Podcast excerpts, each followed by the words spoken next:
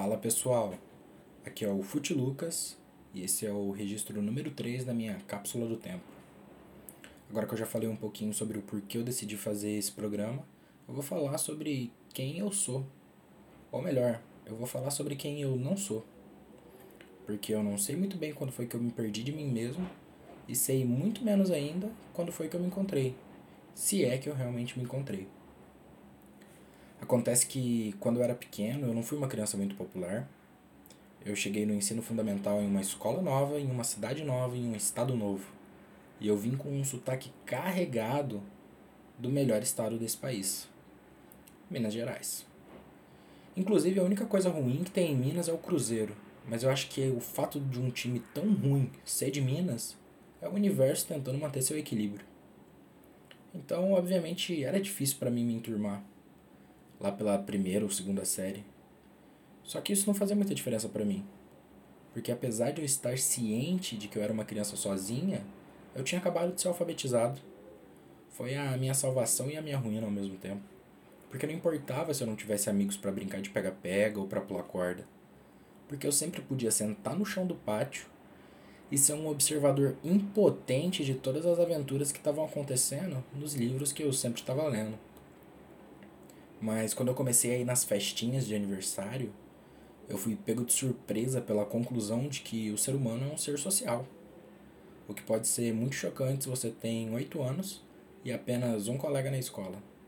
Para começar que isso deveria ser legal, porque toda criança precisa de pelo menos dois amigos, caso o primeiro fique doente. Então o que eu fiz foi pegar toda a confiança que me faltava e colocar em uma máscara. Eu queria ser o fodão com menos de 10 anos de idade, eu queria ser o cool guy da turma. O que não foi muito difícil, porque eu sempre tinha umas sacadas espertinhas. Eu sabia me defender verbalmente caso alguém tentasse zoar com a minha cara, sabe? O cara que tem resposta para tudo, esse era eu. O problema com esse tipo de máscara é que, primeiro, ela cria um vínculo muito específico com os outros, onde você não é íntimo de ninguém, mas ao mesmo tempo as pessoas te validam de alguma forma que não é a de um perdedor. O segundo problema é que é muito difícil você tirar ela depois. E é muito fácil que ela seja reforçada, tanto por você mesmo quanto pelos outros. Que foi exatamente o que aconteceu.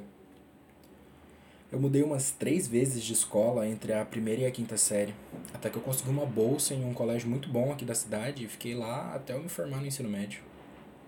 Nessa última escola que eu entrei foi o mesmo esquema. Eu ficava mantendo a minha pose de fodão ao mesmo tempo que continuava tendo só um amigo que era o Nick. Meu único amigo de infância que na época estava numa situação muito parecida com a minha. A gente, a princípio, se tornou amigo por conveniência, sabe? Só que hoje já faz mais de 15 anos que a gente é amigo e tamo aí. Um salve pro Nick. Só que os anos foram passando, a gente continuava sem ter praticamente mais ninguém além da gente mesmo. E é claro que a gente interagia com outras pessoas.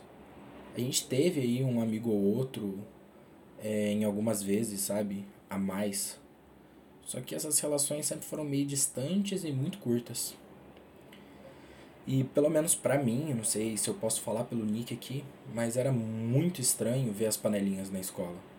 As pessoas tinham uma facilidade muito grande em formar grupos. Inclusive, muita gente que entrou na escola depois da gente se enturmava muito fácil. Um exemplo perfeito para isso é o Vinícius. O cara era um amigo meu do time de rugby. Ele tinha passado por um término chato e queria mudar da escola dele. E eu vi isso como uma oportunidade. Eu fiz propaganda da minha escola para que ele fosse para lá. Seria o possível começo de um grupo maior que duas pessoas. Eu lembro que no primeiro dia dele na escola, ele perguntou sobre uma menina que ele me viu conversando, que era justamente a Carlota dos meus sonhos. Eu lembro que eu cheguei para ele e falei: Cara, aquela ali é a menina mais perfeita que eu já encontrei na minha vida. Fica longe dela. Senão, você vai se apaixonar. E não deu outra, né? O cara, em questão de algumas semanas, já estava participando da roda íntima de amigo delas. E em questão de alguns meses, eles começaram a namorar. E inclusive eles estão juntos até hoje. Desgraçado. Felicidades ao casal. Inclusive ele não sabe disso. Mas eu sempre me ressenti muito dele. Não pelo fato dele ter ficado com a mina, né? com a Carlota dos meus sonhos. Mas foi pelo fato dele ter se enturmado tão rápido em uma escola que eu estudava há anos e para mim era muito difícil fazer isso. Aí o fim do segundo ano chegou, eu tive uma crise existencial enorme, justamente por perceber tudo isso que eu acabei de relatar aqui. E por sorte, a escola que eu estudava tinha duas sedes na cidade.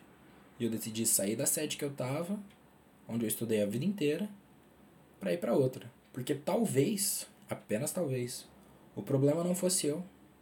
Talvez eu só não tinha encontrado um ambiente propício para que eu pudesse florescer.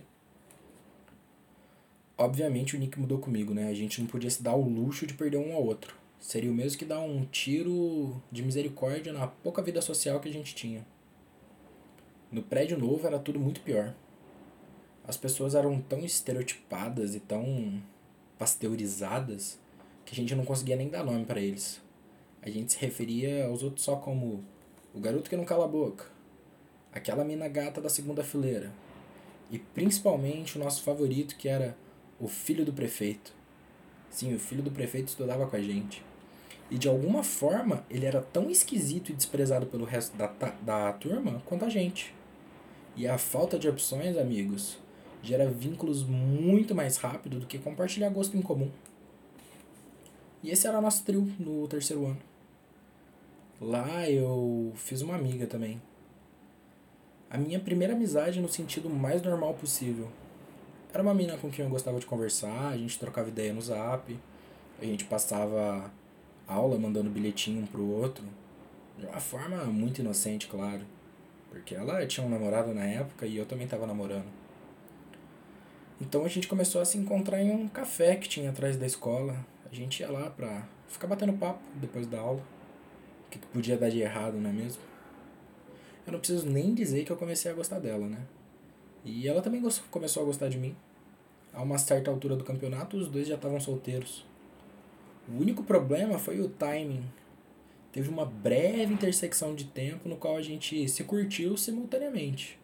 Mas no restante foi só a confusão que se espera de um romance do ensino médio. E foi o fim de toda essa experiência, no final dela, que pela primeira vez eu tirei a minha máscara de cool guy. Não para os outros, é claro, mas para mim mesmo. Eu só fui conseguir tirar essa máscara para os outros faz pouquíssimo tempo e agora durante a faculdade. Mas quando eu consegui olhar para mim mesmo no espelho, eu vi que tinha muita coisa sobre mim que eu não sabia. Eu vivi sob esse pretexto de ser o foda por tantos anos, sabe? Que eu nunca tive tempo para descobrir várias coisas sobre mim. E olha que eu sou uma pessoa extremamente introspectiva, eu sempre tô olhando para dentro. Só que parece que eu tava olhando na direção errada. Eu não tava refletindo sobre mim o tanto que eu gostava de pensar que eu tava. Eu só refletia sobre as coisas mesmo. E eu arrisco a dizer que eu cresci um pouco depois dessa mudança. Eu nunca estive tão presente em mim mesmo antes. E isso não me fez nem um pouco mais feliz. Me tornou mais consciente de mim mesmo, me tornou mais maduro. Eu consegui descobrir muito mais coisas das quais eu gosto. Músicas, programas, livros, etc.